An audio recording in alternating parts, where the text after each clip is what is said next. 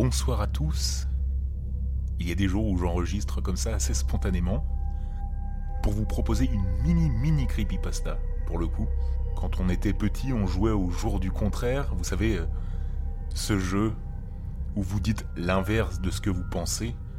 Eh bien, sachez que si ce jour n'est pas institué en France, il existe dans le monde anglophone et c'était hier, le 27 avril. Il est appelé The Opposite Day je vous propose de découvrir cette mini creepypasta, cette minifique, le jour du contraire. Je ne me suis pas réveillé ce matin. Je n'ai pas pris de céréales, ce qui n'est pas le même petit déjeuner que je prends d'habitude. Parce que ce n'est pas mon préféré. Je ne suis pas allé travailler. Je n'ai pas passé la meilleure journée de ma vie. Et je n'ai pas été promu spécialiste en informatique. Ma femme et moi, nous ne sommes pas allés dîner ce soir. Je n'ai pas pris le poulet au parmesan et elle n'a pas pris les pâtes au menu du soir. Nous avons eu le pire repas au restaurant de tous les temps et nous avons passé un moment horrible.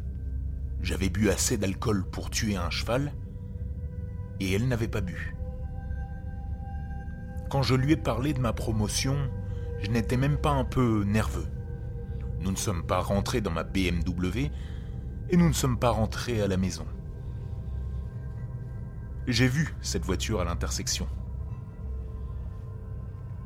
Quand elle souriait, ses yeux n'étaient pas si magnifiques que je ne pouvais pas détourner le regard. Cette bague de mariage dans ma poche n'avait pas l'air de vouloir sortir. Je n'ai pas vu son visage se détacher de chacun de ses os, au ralenti. Son bras ne s'est pas tordu de façon anormale, me frappant au visage.